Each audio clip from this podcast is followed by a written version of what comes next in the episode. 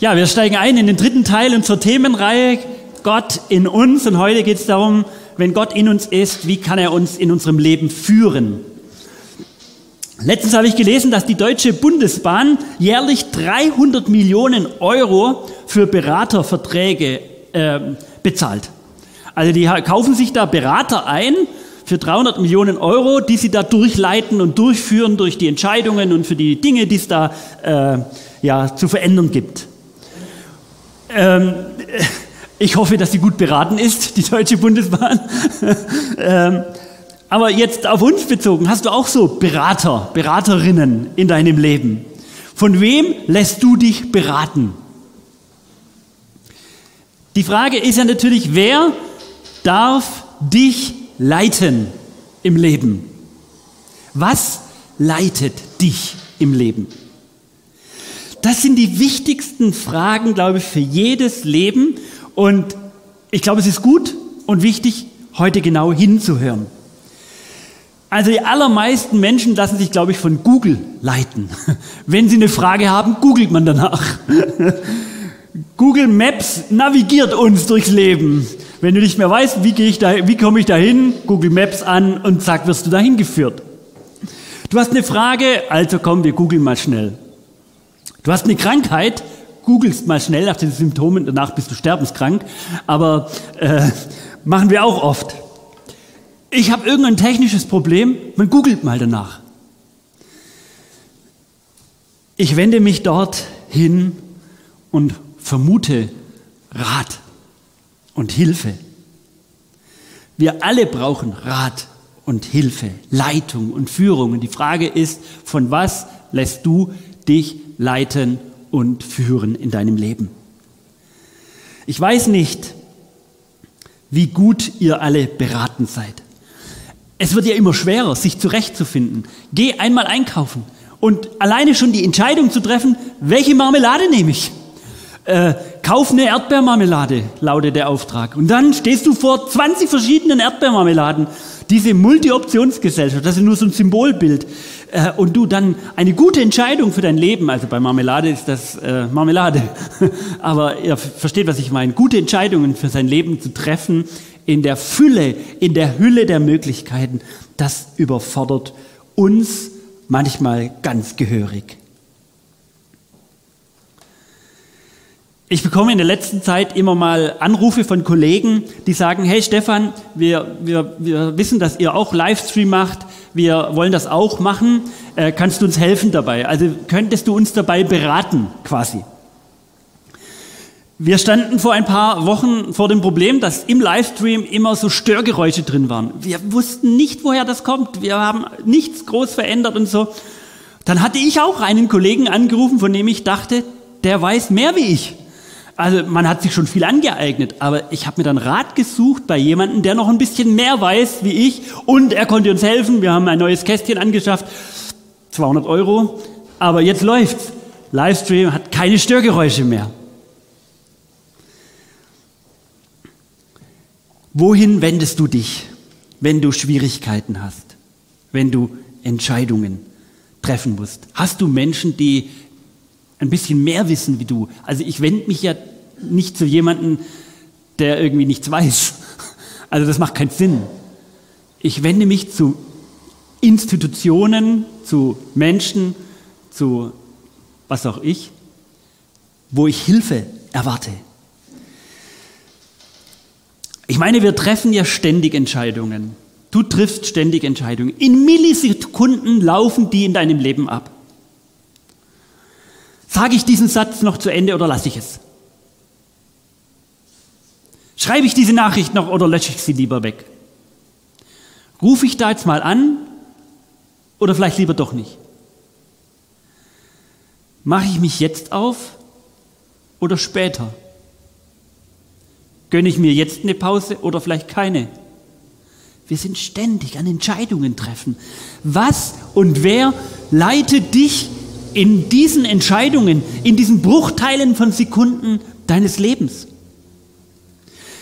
In, ups, in Epheser 2, Vers 10 lesen wir, denn wir sind Gottes Meisterwerk. Er hat uns in Christus Jesus neu geschaffen, damit wir zu guten Taten fähig sind, wie er es für uns schon lange vorgesehen hat. Ich wollte ja früher mal Schreiner werden. Ist gut, dass ich nicht geworden bin, aber ähm, da hatte ich dann auch einen Schreinermeister kennengelernt und den hatte ich mal besucht und der hat mir sein Meisterstück gezeigt.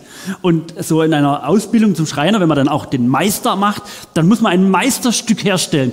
Und er hat es mir mal gezeigt und da, da fließt ja alles ein. Alles, was man können muss, muss man da irgendwie sehen an so einem Meisterstück. Alle Verbindungen diese und so weiter halt. So ein Meisterstück, da, das, das, alles Potenzial, das da ist, muss da reinfließen. Und jetzt, Gott sagt, ihr seid mein Meisterstück.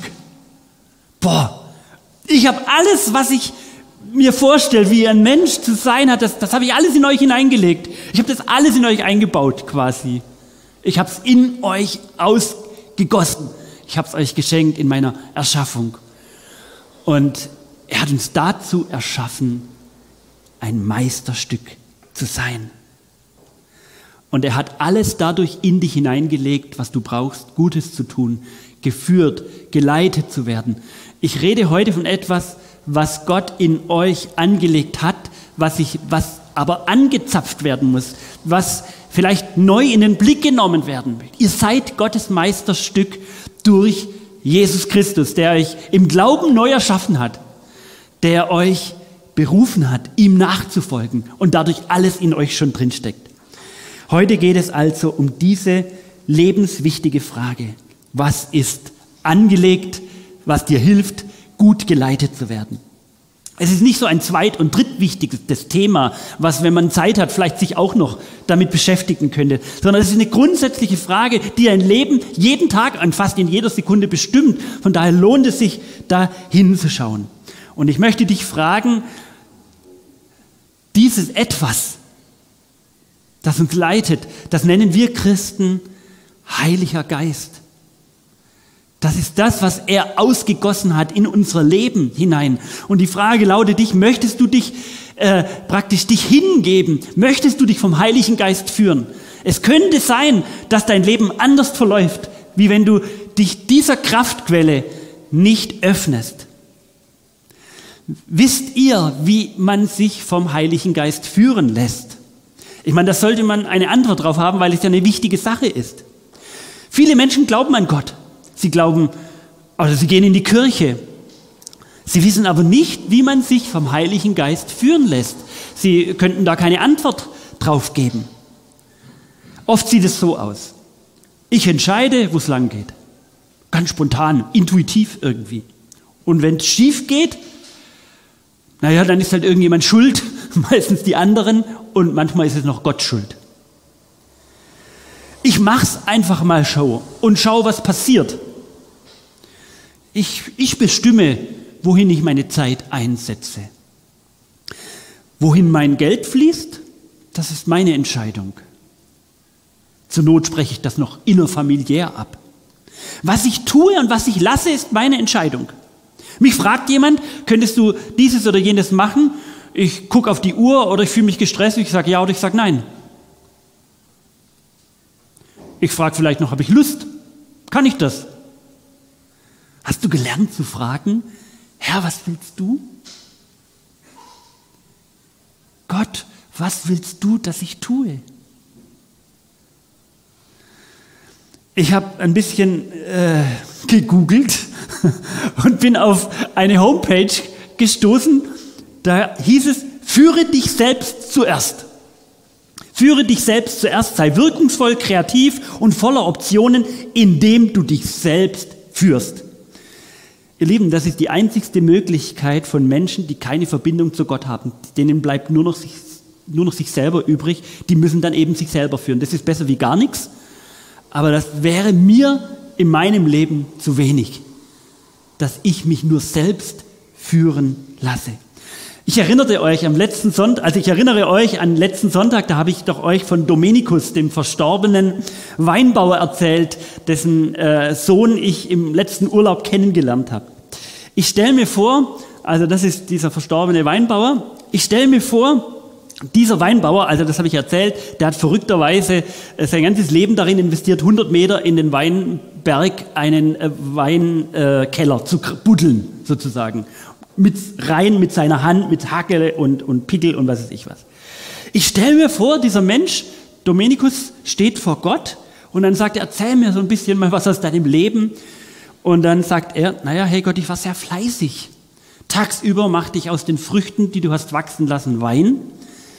Und am Abend und in der Nacht, am Samstag und am Sonntag, von morgens bis nachts, war ich in meinem Weinkeller und habe den schönsten Weinkeller des Lebens gebuddelt und ihn der Nachwelt hinterlassen. Zeit für die Kinder hatte ich keine. Zeit für das Reich Gottes hatte ich auch keine. Mein Keller hat alle Zeit von mir gebraucht.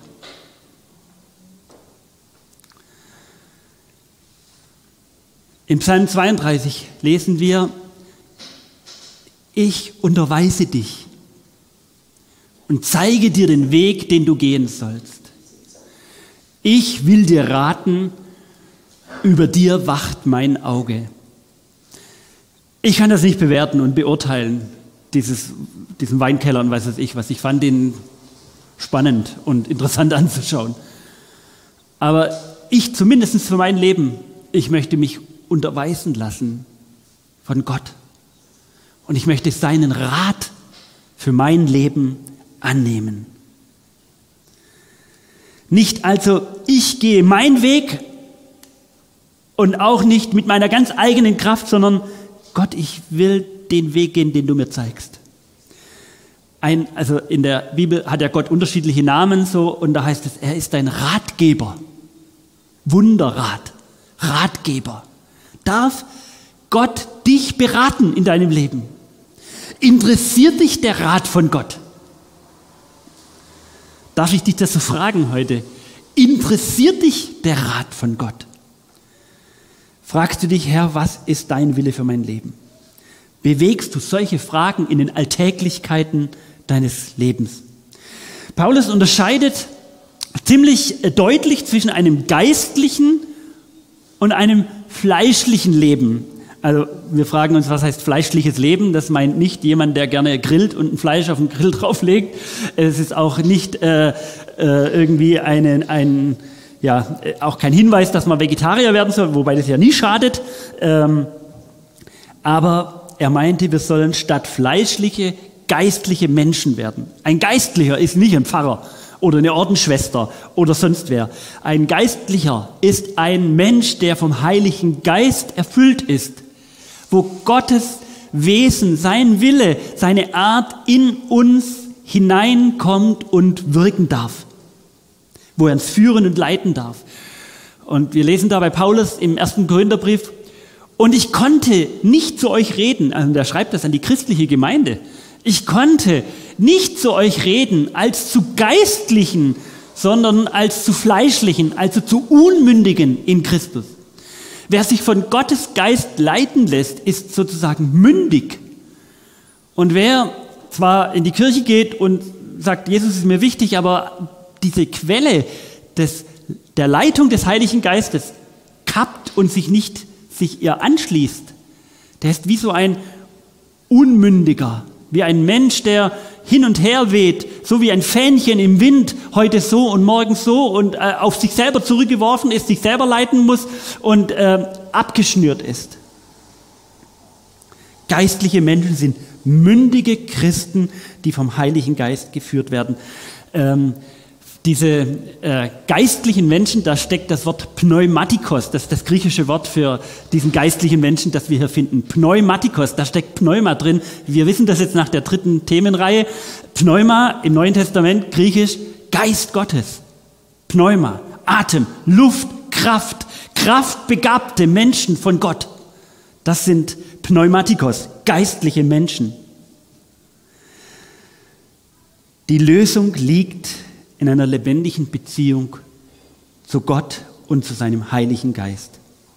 Paulus sagt in Epheser 5, Vers 18, berauscht euch nicht mit Wein, sondern lasst euch vom Geist Gottes erfüllen.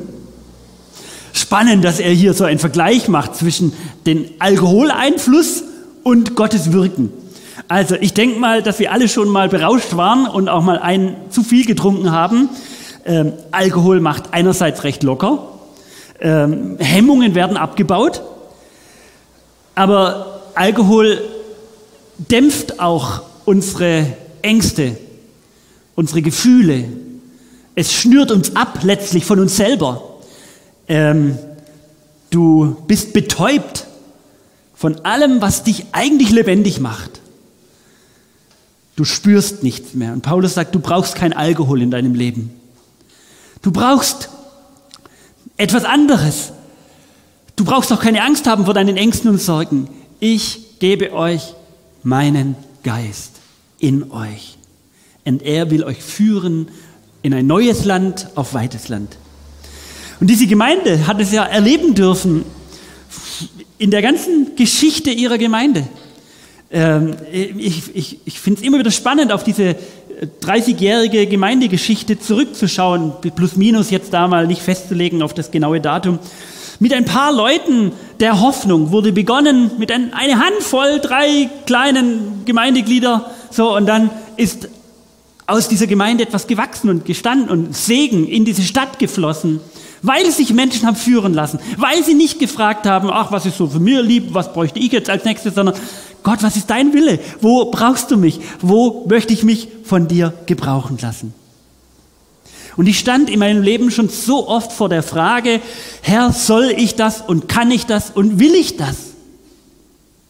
Zuerst dachte ich oft, ich kann das nicht oder ich will es nicht und habe mir es dann vielleicht auch hingeredet, als könnte ich es nicht. Manchmal beides zugleich. Warum soll ich mich mit Videoschnitt, mit Kameratechnik, mit Mischpult aussetzen? Ich habe Theologie studiert. Jetzt kam dieser blöde Lockdown. Und dann war die Frage, wie können wir in Verbindung bleiben? Und was sollen doch andere machen, war so in mir so ein Gedanke. Und dann konnte ich aber einen Wandel, und das ist für mich nur so ein kleines Beispiel, einen Wandel in mir entdecken, wo nicht das Ich im Vordergrund stand, sondern das Du. Gottes Geist hat meinen Blick gewandelt und hat ihn in den Blick genommen, mein Gegenüber, meine Beziehung zu ihm. Und dann veränderte sich meine Frage. Die Frage hieß dann, Herr, was willst du, dass ich für dich tue? Dass ich für dich lerne sogar, was ich noch gar nicht kann, damit ich dir dienen kann und dein Reich sich ausbreitet. Das war auf einmal eine geheilte Frage.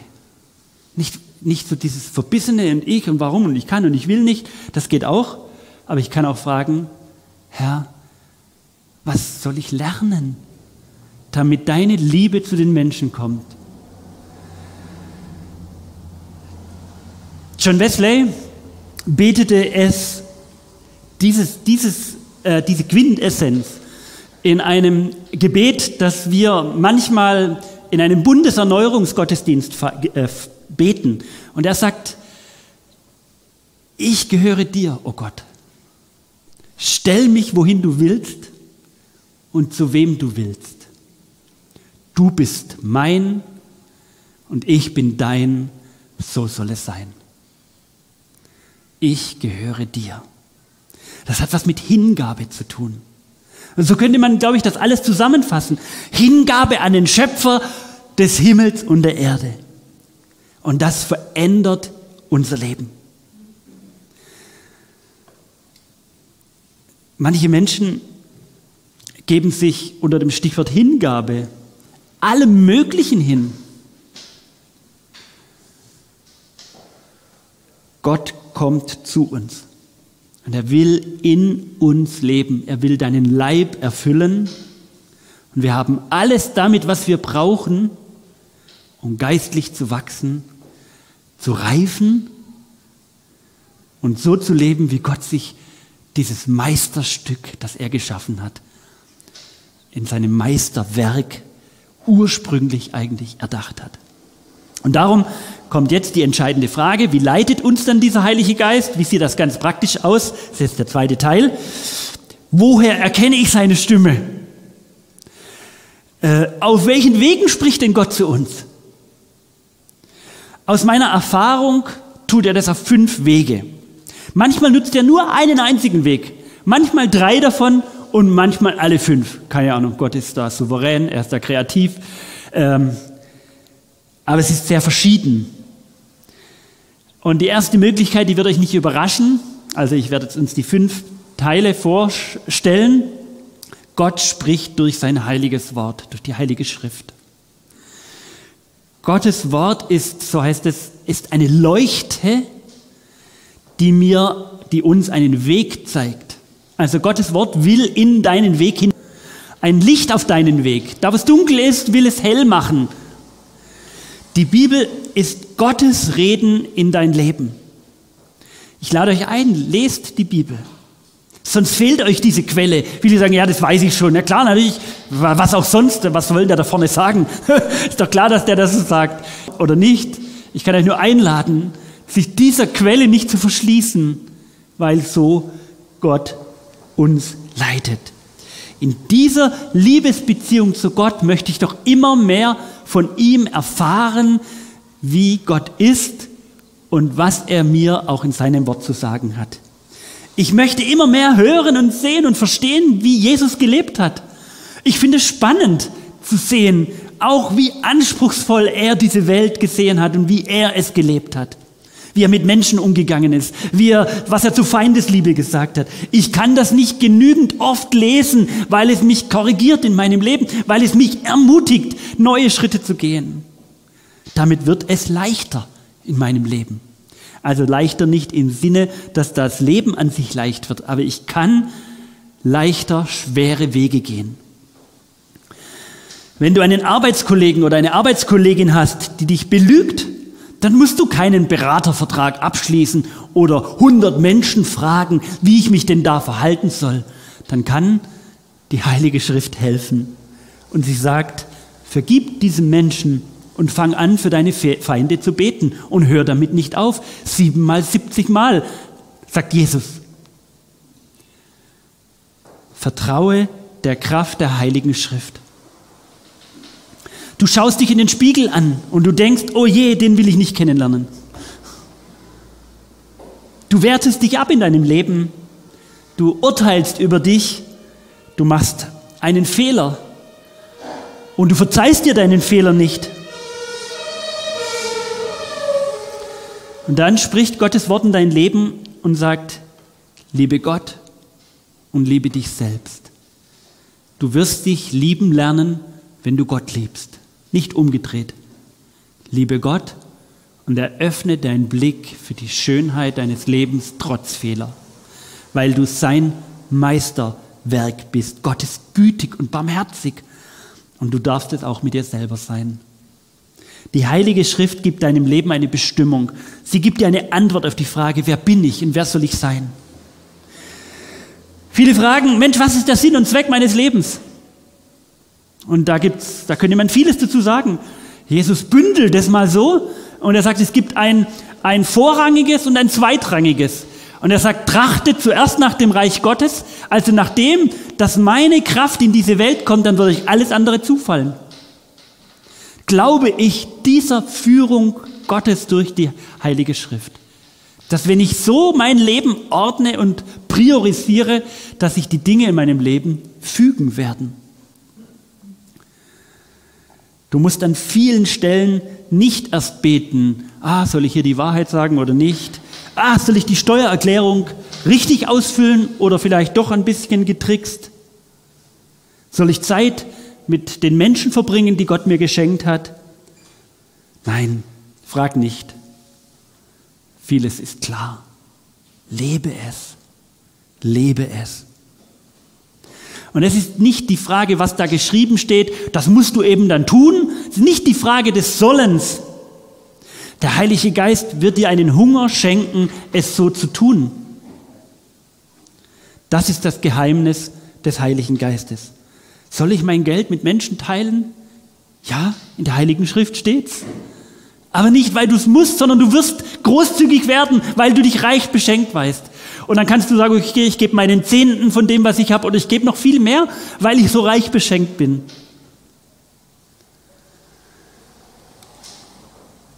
Ein Mann soll dem Finanzamt einen Brief geschrieben haben.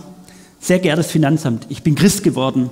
Ich habe Ihnen mal 500 Euro überwiesen, zurücküberwiesen. Sollte ich immer noch nicht ruhig schlafen, bezahle ich den Rest.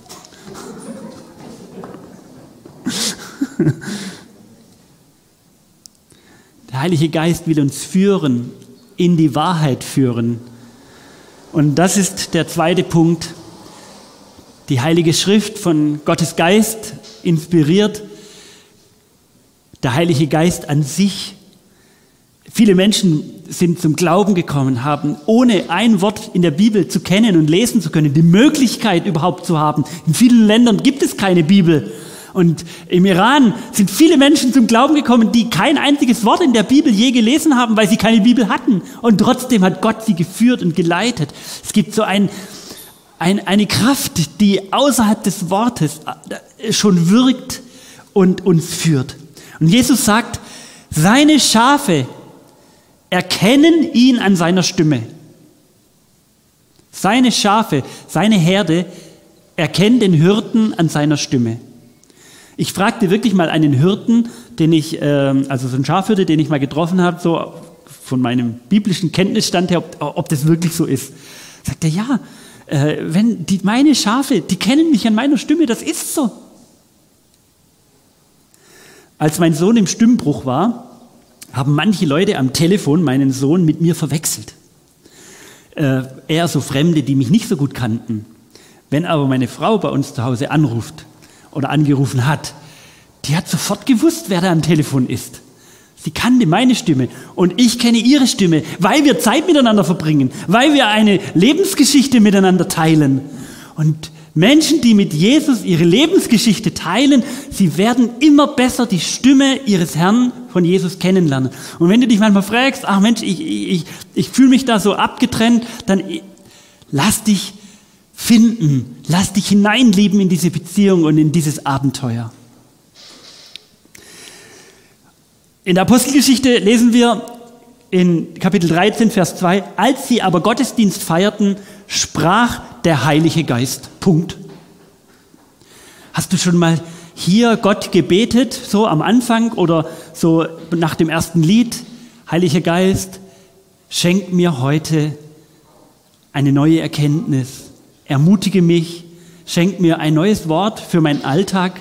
Erwartest du das? Oder ist das so, keine Ahnung was? Darf der Heilige Geist durch die Lieder, durch die Gebete, durch das Evangelium dich ansprechen?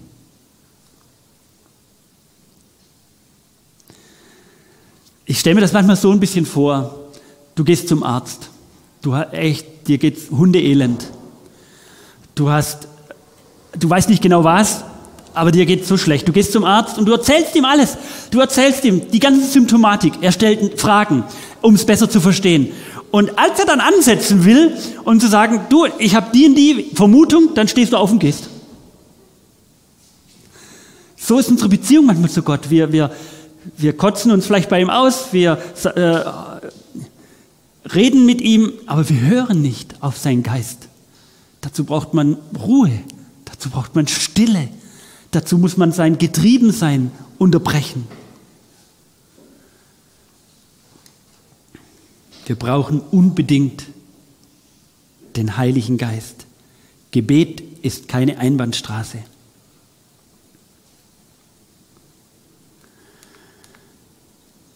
Wir brauchen Weisheit.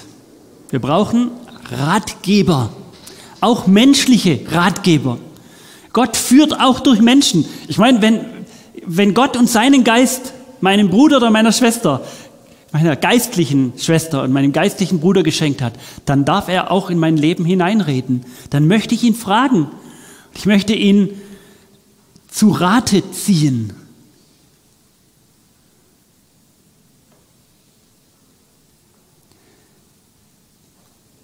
Ich glaube, dass es da so ein Kriterium braucht, um das zu prüfen.